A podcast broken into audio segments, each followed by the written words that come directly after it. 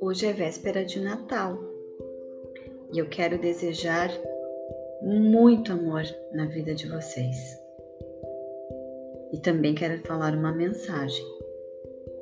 Quero dizer que este ano que passou trouxe lições e desafios para todos nós, mas também serviu para nos lembrar que precisamos e devemos dar valor para aquilo que há de mais precioso, aqueles que amamos.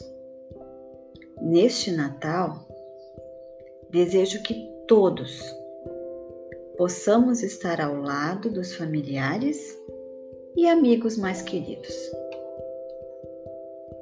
e celebrar as bênçãos que temos recebido no caminho. Um grande abraço no coração de cada um de vocês um Feliz Natal da professora Cristiane.